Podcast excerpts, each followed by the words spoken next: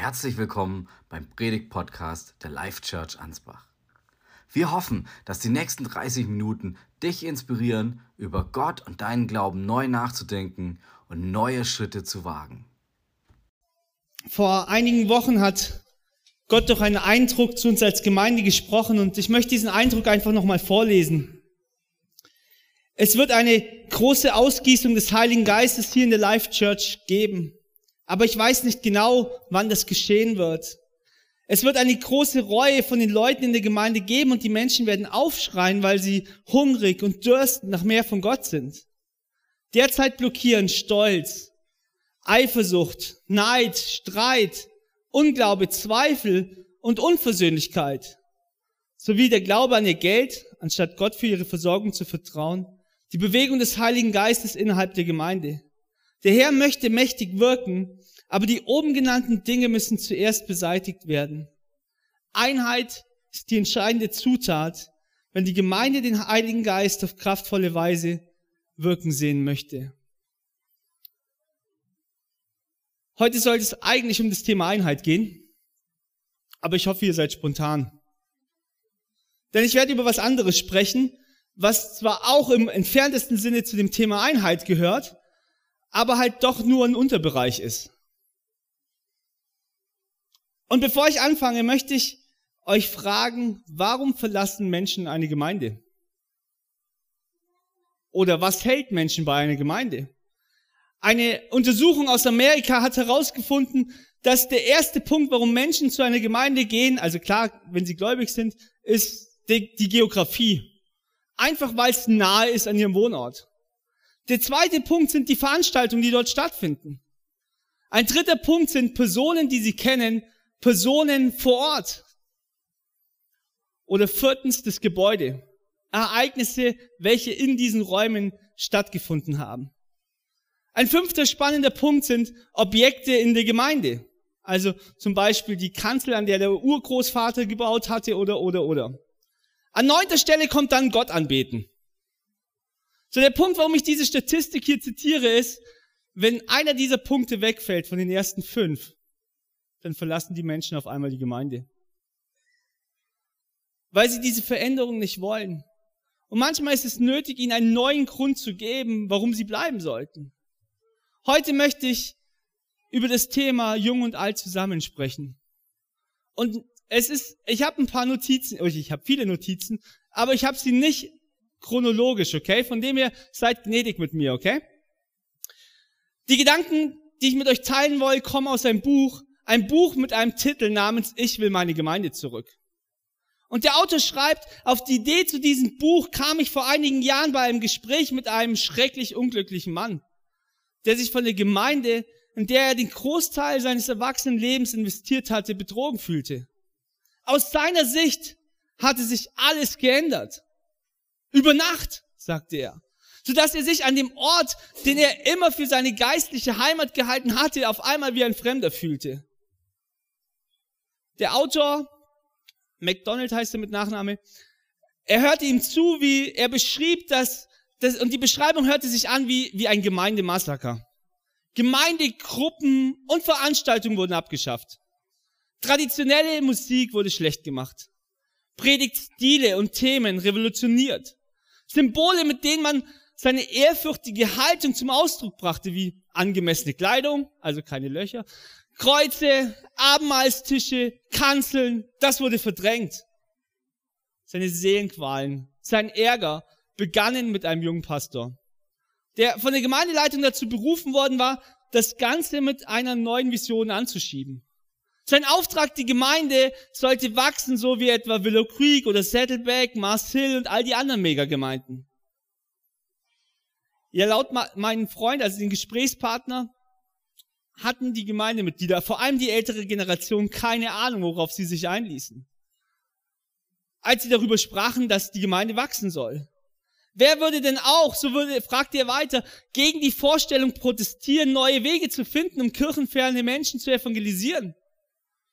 Aber das, was sie erwarteten, war eigentlich so eine frische Stimme auf der Kanzel. Vielleicht noch ein oder zwei neue Konzepte von erfolgreichen Kirchen übernommen. Aber dass auf einmal die Prioritäten neu gesetzt werden.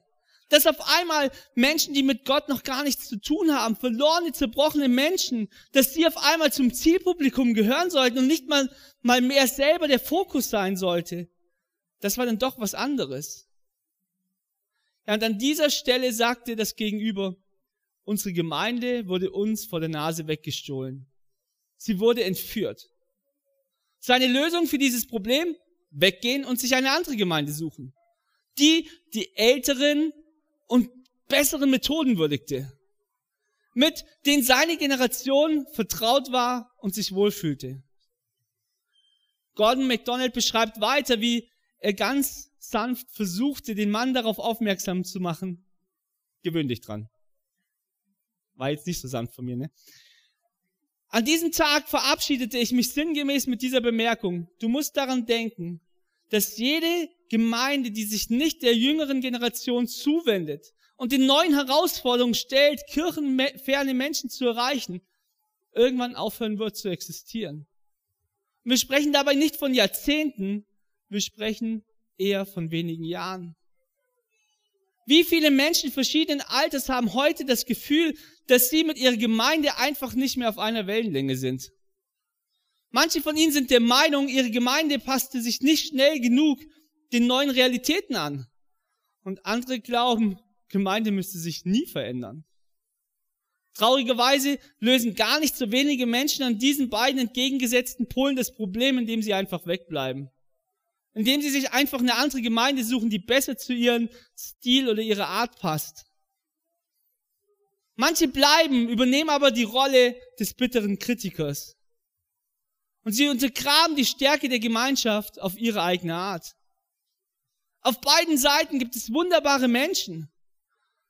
Gibt es Menschen, die verstanden haben, Gemeinde ist nicht einfach nur ein Verein, in dem man es sich gemütlich macht sondern eine Gruppe, wo Menschen zusammenwirken, wo Menschen sich zusammenschließen, um gemeinsam geistlich zu wachsen, um gemeinsam den dreieinigen Gott anzubeten, um gemeinsam sich im Glauben zu stärken.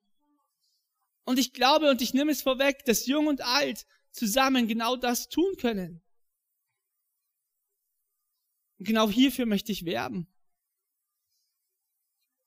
Gordon MacDonald, der Autor, schreibt weiter, es ist so ein Buch, wo er beschreibt, wie er sich mit der älteren Generation trifft, nachdem eine Mitgliederversammlung ein bisschen in die Hose gegangen war. Und wo er darum wirbt, darf ich, darf ich mit euch mich auf den Weg machen, um manche Prinzipien zu entdecken.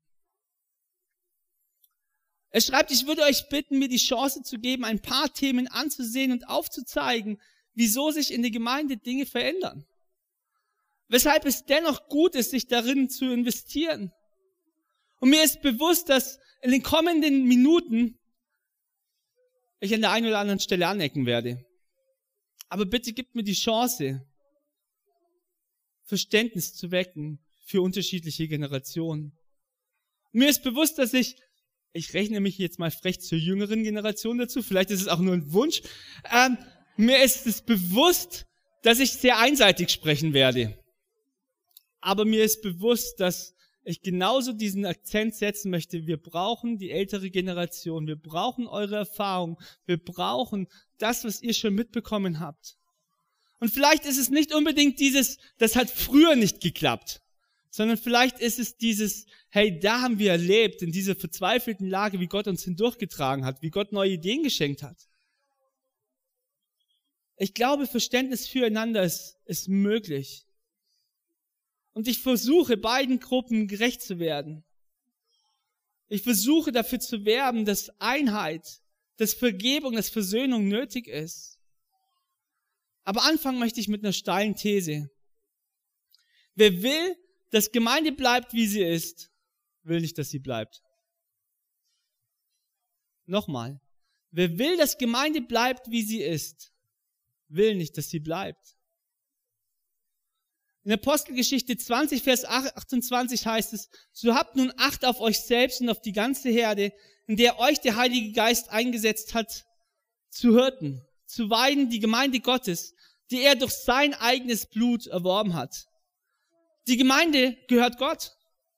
Sie gehört weder irgendeiner jungen Generation, noch gehört sie der älteren Generation. noch irgendeiner Generation dazwischen. Die Gemeinde, sie gehört Gott. Und der Preis, den, der für die Gemeinde bezahlt wurde, das war Jesus eigenes Blut. Wir sollten also nicht schlecht, negativ über etwas sprechen, wofür Jesus sein eigenes Leben gegeben hat. Das heißt natürlich nicht, dass wir mit allen einverstanden sein müssen und können. Ich sage auch nicht, dass bei uns alles perfekt ist, weit gefehlt. Aber doch sollten wir aufpassen, abfällig über was zu reden, was Christus so teuer bezahlt hat. Zurück zu der These, wer will, dass Gemeinde bleibt, wie sie ist, will nicht, dass sie bleibt. Ich hole mir an dieser Stelle einen Grundzeugen aus Matthäus 23 zur Stelle, okay? Matthäus 23, dort lesen wir die Verse 37 bis 39.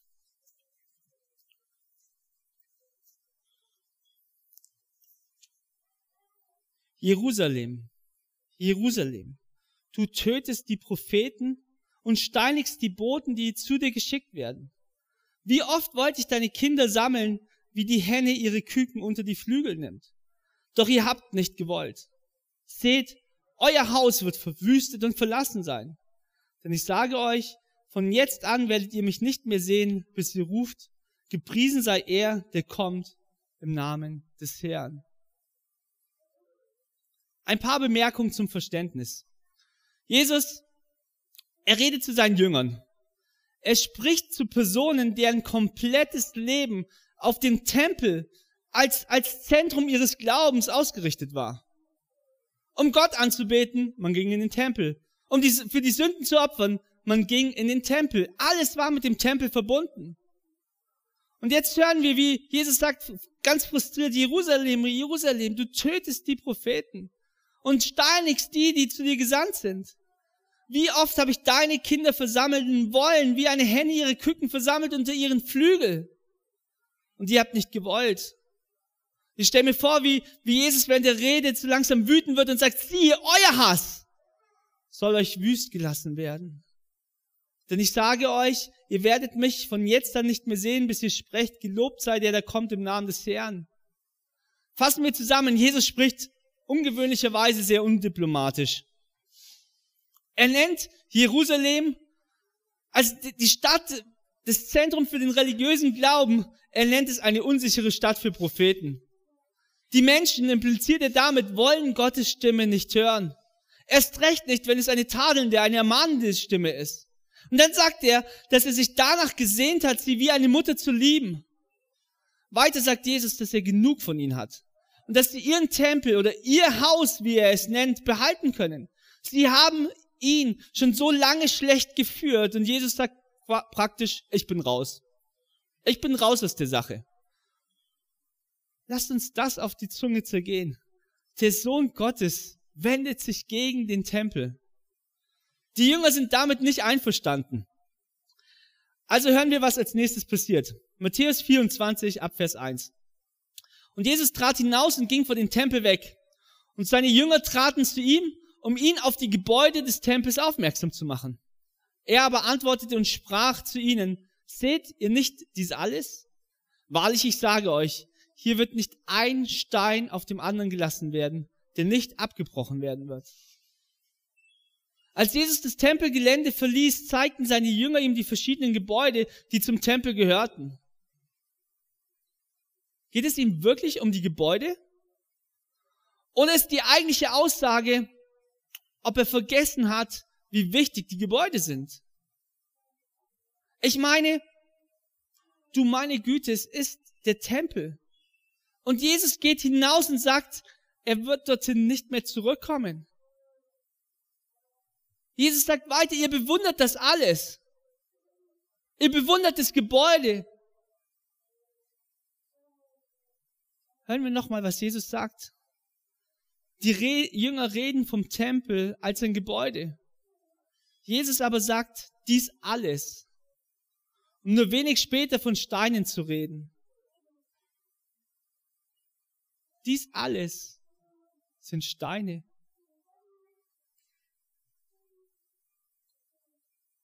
Innerhalb von vier oder fünf Zeilen entwickelt sich so viel Unterschiedliches.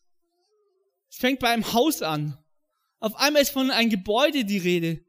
Und auf einmal sind es nur noch Dinge wie Steine. Von Prachtbauten zu einem Haufen, zu einem Nichts wie Steine. Meine Befürchtung ist, dass Jesus das immer wieder auch zu Kirchen sagt. Nichts und niemand, sei es Tempel oder Kirche, kann annehmen, dass er für immer Bestand haben wird. Wir können sehr dankbar sein für dieses Gebäude, das wir hier haben. Hier wurde über die Jahre hinweg, auch von meinen Vorgängern, viel, viel Dinge sehr, sehr positiv verändert. Aber gleichzeitig ist das Entscheidende nicht das Gebäude. Es ist auch nicht eine Institution. Es ist auch nicht ein Verein. Sondern Kirche sind Menschen. Kirche sind Menschen. Kirche bist du und ich. Lebendige Wesen. Und das lebt nur, solange sie das Richtige tun. Und wenn wir auf einmal aufhören, die richtigen Dinge zu tun, dann sagt Jesus, da bin ich raus. Und wir können die ganze Zeit beschäftigt sein. Die Frage ist, tun wir das Richtige? Sind wir da noch dabei? Oder sagt Gott auch zu uns, es ist nichts mehr wert wie ein Haufen von Steine? Vielleicht sagst du jetzt, was hat das alles mit mir zu tun? Ich sag's nochmal, wer will, dass Kirche bleibt, wie sie ist, will nicht, dass sie bleibt.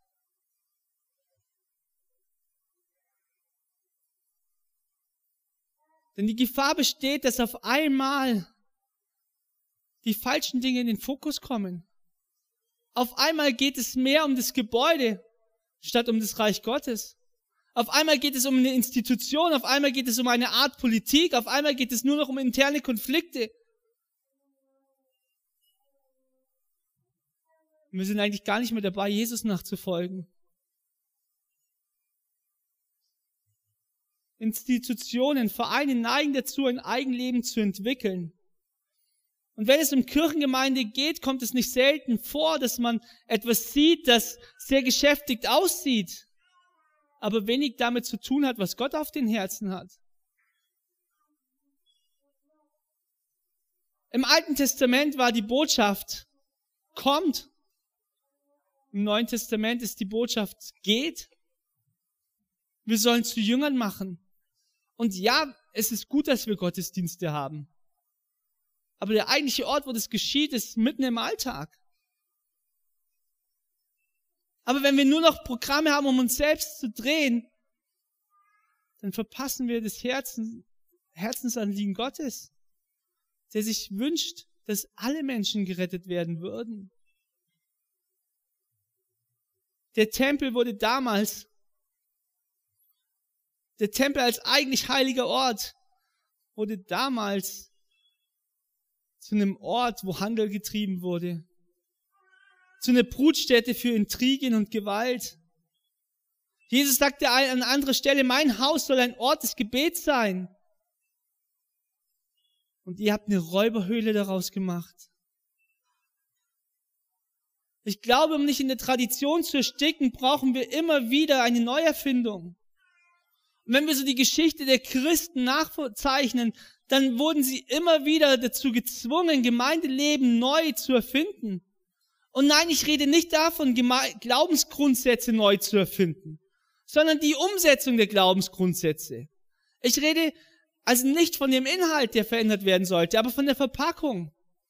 Und hier ist es doch so entscheidend, dass die Hauptsache die Hauptsache bleibt. Die Geschichte der Kirche beginnt mit einer Krise. Bisher war der Tempel die Grundlage des Glaubens. Und auf einmal finden wir die Christen in den Häusern und an den Arbeitsplätzen.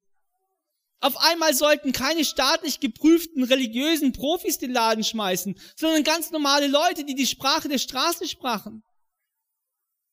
Und wäre das noch nicht schlimm genug, dann gab es noch Druck von außen.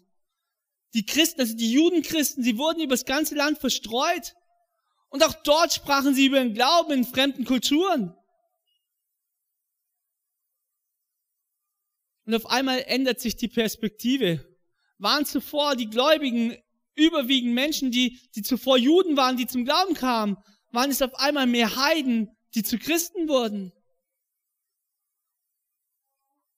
Es gab neue Fragen.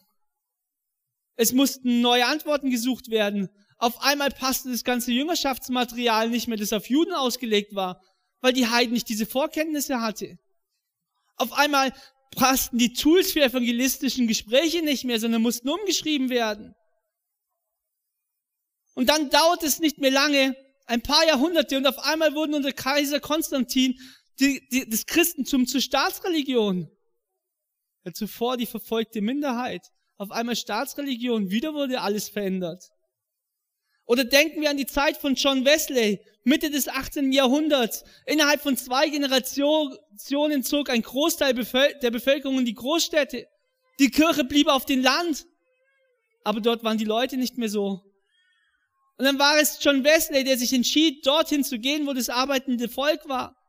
Und er reiste unermüdlich den Menschen hinterher, um ihnen das Evangelium zu verkünden. Hier, wir können auch weitere Entwicklungen anschauen, die sich auf die Art, Gemeinde zu bauen, auswirken. Vermutlich würden wir manche gar nicht dazu zählen, weil wir sie heute für selbstverständlich halten. Autos und ausgebaute Straßen führten dazu, dass Menschen auf einmal wählen konnten, zu welcher Gemeinde sie gehen wollen. Das Radio, Fernsehen, Internet, Livestream. Es ist so viel leichter, einen berühmten Prediger anzuhören oder eine berühmte Lobpreisband. Aber auch Themen wie Geburtenkontrolle. Auf einmal war es möglich, den Fortpflanzungsprozess zu kontrollieren. Für Frauen war es möglich, sich im Berufsleben hier ein, einzubringen. Und auf einmal mussten Wege gefunden werden, um die Arbeiten, die zuvor Frauen ehrenamtlich gemacht haben, anders abzudecken. Wir können jetzt noch über Digitalisierung sprechen und, und, und. Die Art und Weise, wie heute Informationen aufgenommen werden, wir können es bei CNN beobachten. Da ist halt eine 40-minütige Predigt schon eine Herausforderung manchmal. Oh, das habe ich jetzt nicht gehört, sonst muss ich ja kürzer machen.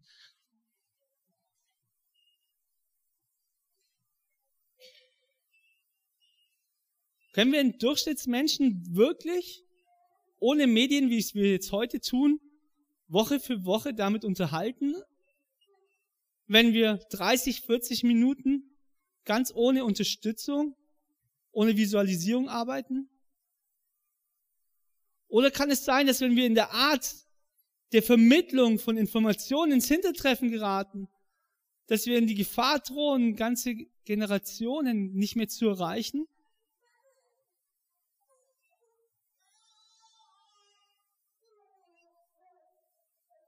Aber so negativ müssen wir das alles gar nicht zeichnen. Denn über 2000 Jahre hinweg gab es etwas, das sich nicht geändert hat. Es war damals dasselbe wie heute. Das ist die gute Nachricht von Jesus. Es ist die Nachricht davon, dass Jesus am Kreuz starb, um Vergebung für die Sünden zu bringen. Es ist die gute Nachricht von Jesus, die uns dazu zu Teilhabern an, an der Gemeinschaft macht, zu einer Einheit bildet. Die Herausforderung ist manchmal, dass sich die Gesellschaft, die Situation um uns herum schneller verändern als wir. Es gibt Unternehmer, die sagen, alle paar Jahrhunderte gibt es einen so scharfen Einschnitt, Umbruch in der Gesellschaft. Es ist wie so eine Wasserscheide. Innerhalb einiger weniger Jahrzehnte formiert sich die Gesellschaft neu und Werte, Grundwahrheiten, die zuvor vorausgesetzt werden konnten, sind auf einmal nicht mehr verständlich und müssen neu zugänglich gemacht werden können. Die Menschen, die in diese Zeit hineingeboren wurden, können die Welt, wie die Großeltern sie erlebten, sie können sie nicht mehr nachvollziehen, sie können sich das nicht mehr vorstellen. Machen wir doch mal den Selbsttest. Wer kann sich heute noch eine Welt ohne Smartphone vorstellen? Zumindest von der jüngeren Generation vermutlich keiner. Aber ich vermute auch, dass schon weit über die jüngere Generation das Einfluss in unser Leben genommen hat.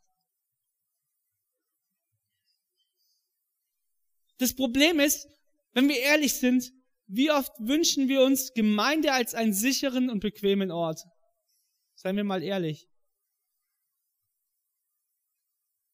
Jesus hat zu seinen Jüngern gesagt, dass ihm zu dienen Gefahr und Unannehmlichkeit bedeuten würde. Passt das zu einem sicheren und bequemen Ort?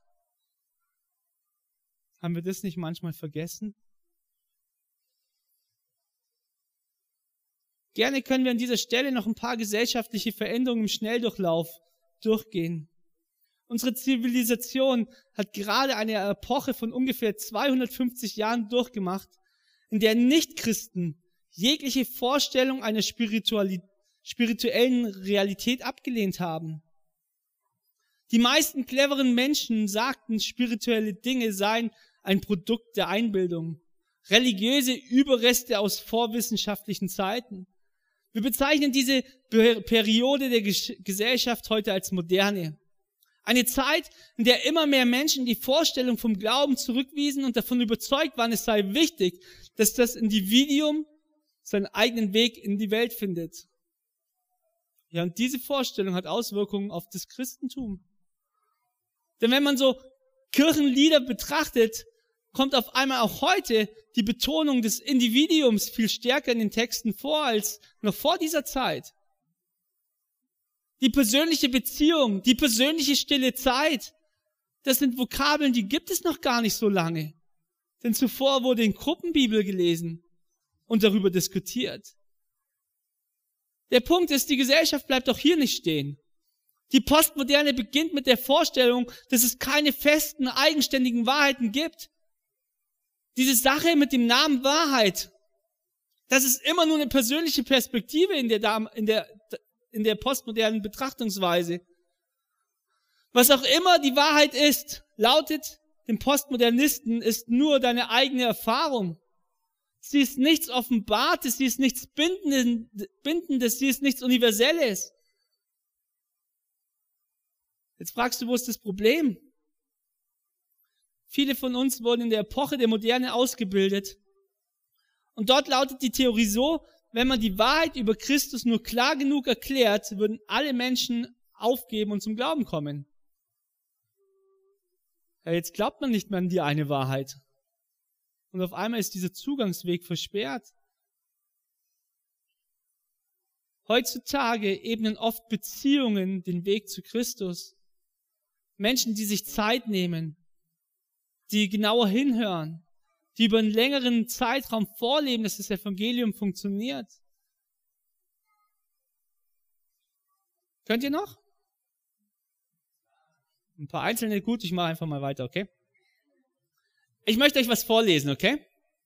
Ich bin kein Musiker, aber ich denke, dass ich weiß, was ein passendes Kirchenlied ist, wenn ich es höre.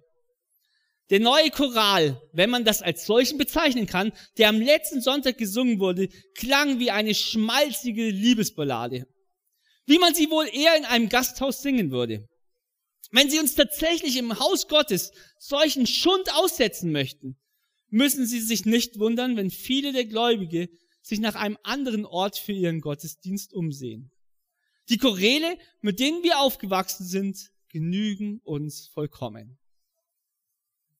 Dieser Brief wurde, ratet mal, wann geschrieben? Gestern? Wenn gestern 1863 war, dann ja. Das Lied, von dem das geschrieben wurde, so wie ich bin, so muss es sein. Ein anderer Brief. Was ist falsch an den schönen Liedern, mit denen wir aufgewachsen sind? Ich gehe zur Kirche, um Gott zu loben und nicht, um mich davon ablenken zu lassen, weil ich neue Lieder lernen muss. Das Lied vom letzten Sonntag war ganz besonders furchtbar. Die Melodie kann man nicht singen und die neuen Harmonien sind schrecklich. Ein Brief 1890 über das Lied Welch ein Freund ist unser Jesus. Wir sollten sagen, wenn junge Menschen ihren Glauben an Gott mit einem Musikstil Ausdruck verleihen, der ihnen entspricht, dann ist das wunderbar.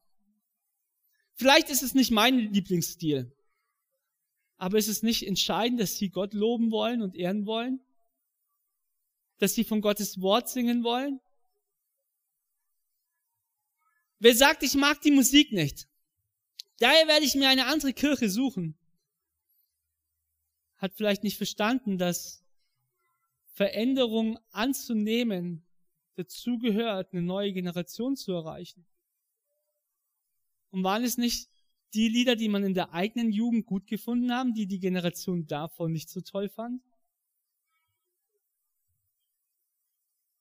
Gleichzeitig muss die jüngere Generation verstehen, dass es nicht nur darum geht, das zu bekommen, was einem selber gefällt.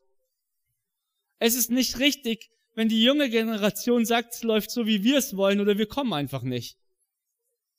Wir kommen nur, wenn es sich so anhört, wie wir es uns vorstellen. Wir brauchen beides. Und wie wäre es, wenn zum Beispiel mal ein älteres Lied gesungen wird und eine Person, die schon ein paar Jahre älter ist, erzählen darf, welche Verbindungen und Erfahrungen sie durch dieses Lied mit Gott erlebt hat? Nur mal so als Anregung. Aber dass sich Lieder verändern, das ist normal. Denn wenn wir es denn biblisch haben wollen würden, dann müssten wir Psalmen singen. Und zwar überwiegend ohne Instrumentbegleitung. Vielleicht gab es, es gab eine Zeit, da gab es einen Vorsänger, der den ersten Ton ansang. Es gab eine Person, die Isaac Watz heißt, der beschwerte sich bei seinem Vater über die Art der Kirchenmusik. Und sein Vater antwortete, mein Sohn, warum machst du das es dann nicht selber? Schreib deine eigenen Lieder. Dieser Kerl machte es und hat daraufhin über 300 Jahre die Kirchenmusik neu geprägt. Doch leicht war es nicht, denn seine Lieder waren von vielen sogenannten Christen abgelehnt. Es gab Menschen, die demonstrativ den Gottesdienst verließen. Andere sangen nicht mit, wieder andere waren bitter wegen der unnötigen Veränderung. Damals war es unvorstellbar, dass der Lobgesang musikalisch begleitet wurde. Und ratet mal, ist Ihnen das leicht gefallen? Ich glaube, jede Generation schafft eine neue Art von Musik, ihre eigene Sicht der Wirklichkeit. Die Musik, die Texte sagen aus, wie sie den Glauben leben und verstehen. Wie wertvoll ist es, wenn wir Raum dafür geben können?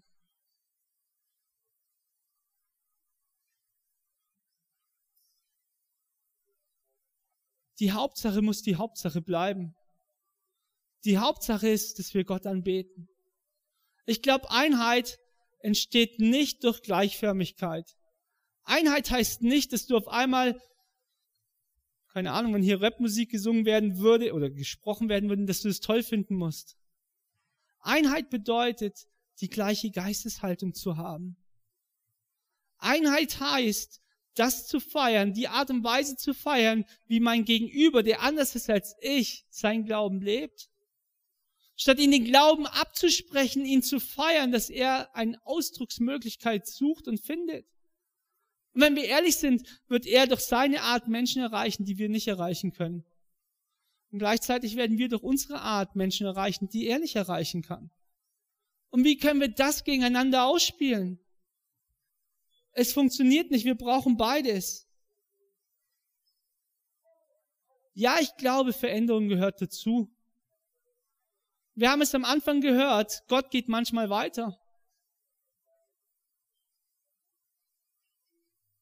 Und wir müssten und sollten, das ist mein Wunsch, zwischen Nebensächlichkeiten und der Hauptsache unterscheiden. Kleidung bedeckt unsere Nacktheit und ich bin sehr dankbar, dass wir alle angezogen sind. Mode macht den Unterschied. Mode muss mir nicht gefallen, aber dieses Prinzip Kleidung, das finde ich doch sehr sympathisch. Und warum können wir uns nicht über das Große freuen und tun uns über das Kleine streiten?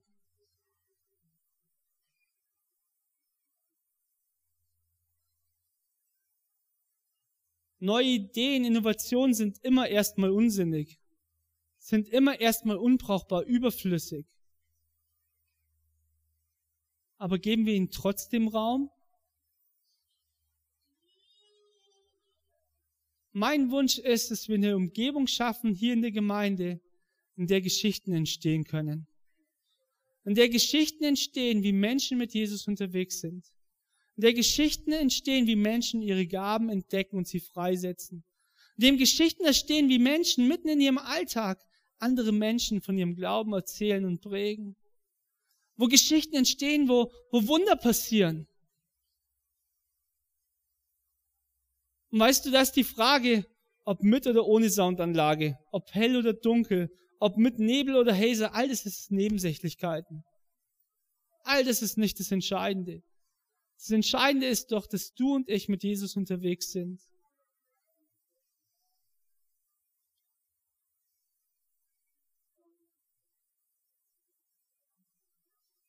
Ich möchte es ganz deutlich sagen. Die Gemeinde, Gott braucht dich. Egal wie alt du bist. Egal wie lange du vielleicht gefühlt in Rente warst.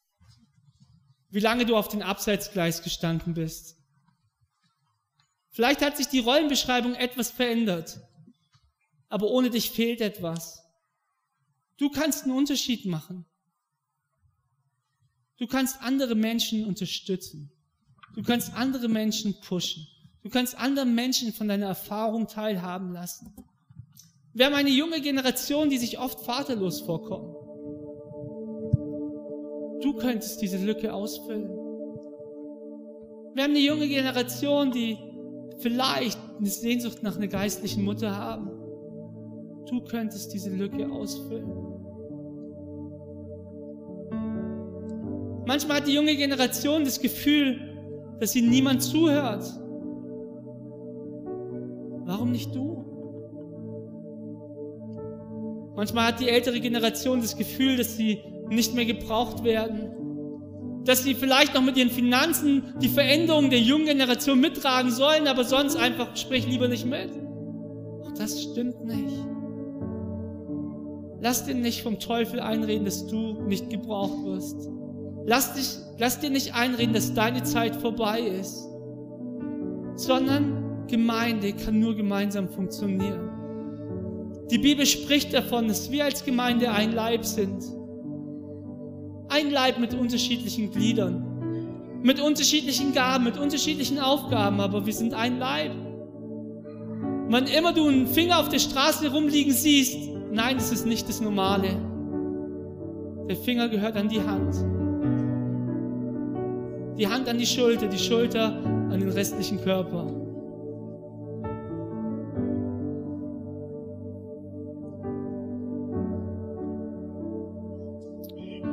Himmlischer Vater, ich möchte dich bitten, dass du dieses Thema in unserer Gemeinde lebendig werden lässt. Wir wollen nicht nur davon reden, dass es Einheiten möglich ist, sondern wir wollen es leben. Wir wollen es umsetzen. Vater, verzeih, wo über die Jahre, vielleicht über die Jahrzehnte Enttäuschungen, Verletzungen stattgefunden haben Menschen sich überhört oder übersehen gefühlt haben. Wir wollen ganz neu an dein Kreuz kommen, um Gnade zu erfahren, um Vergebung zu erfahren, um Wiederherstellung zu erfahren. Wir wollen ganz neu sagen, Jesus, gebrauch du uns als deine lebendigen Steine. Fülle du uns neu. Veränder du uns. Hilf, dass es zu einem Miteinander wird der Generationen. Hilf, dass es zu einem Miteinander miteinander wird, wo Unterschiedlichkeiten keine Rolle spielen, weil wir eins sind, weil dein Geist in uns wohnt, weil wir einen Unterschied machen wollen und du sagst in deinem Wort, dass deine Nachfolger an der Liebe untereinander erkannt werden sollen und genau das wünschen wir uns für diese Gemeinde, für deine Gemeinde. Und Vater, hilf uns, dass wir nicht die Hauptsache mit Nebensächlichkeiten verwechseln, Und wir wollen Buße tun, wo wir das getan haben. Wir wollen Buße tun, wo wir andere Menschen mit unrealistischen Erwartungen überfordert und überfrachtet haben. Wir wollen Buße tun, wo wir in unserem Stolz eine Methode zum eigentlichen Ziel gemacht haben. Wo wir eine Methode wichtiger genommen haben, wie, wie das Ziel, Menschen zu Jüngern zu machen. Wo wir gestritten haben wo wir Menschen beleidigt haben, abfällig über sie gesprochen haben, nur weil sie anders sind und denken wie wir. Vater, hilf uns, dass wir ganz neu unsere Lippen, unsere Zungen reinigen. Unser Wunsch ist, dass wir dich wirken sehen, Geist Gottes. Räume aus, was dem im Weg steht. Hilf uns, Brücken zu bauen, wo wir bisher die Steine genommen haben, um Mauern zu bauen.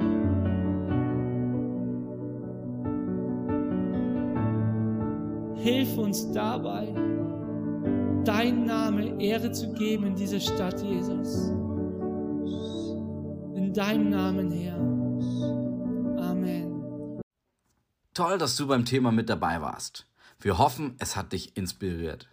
Möchtest du weitere Informationen zum Thema oder zu uns als Kirche, dann geh doch einfach auf unsere Internetseite und schreib uns eine Nachricht. Oder noch besser, komm einfach am nächsten Sonntag um 10 Uhr in der Türkenstraße 18 in Ansbach vorbei und sei live mit beim Gottesdienst. Wir würden uns freuen, dich kennenzulernen.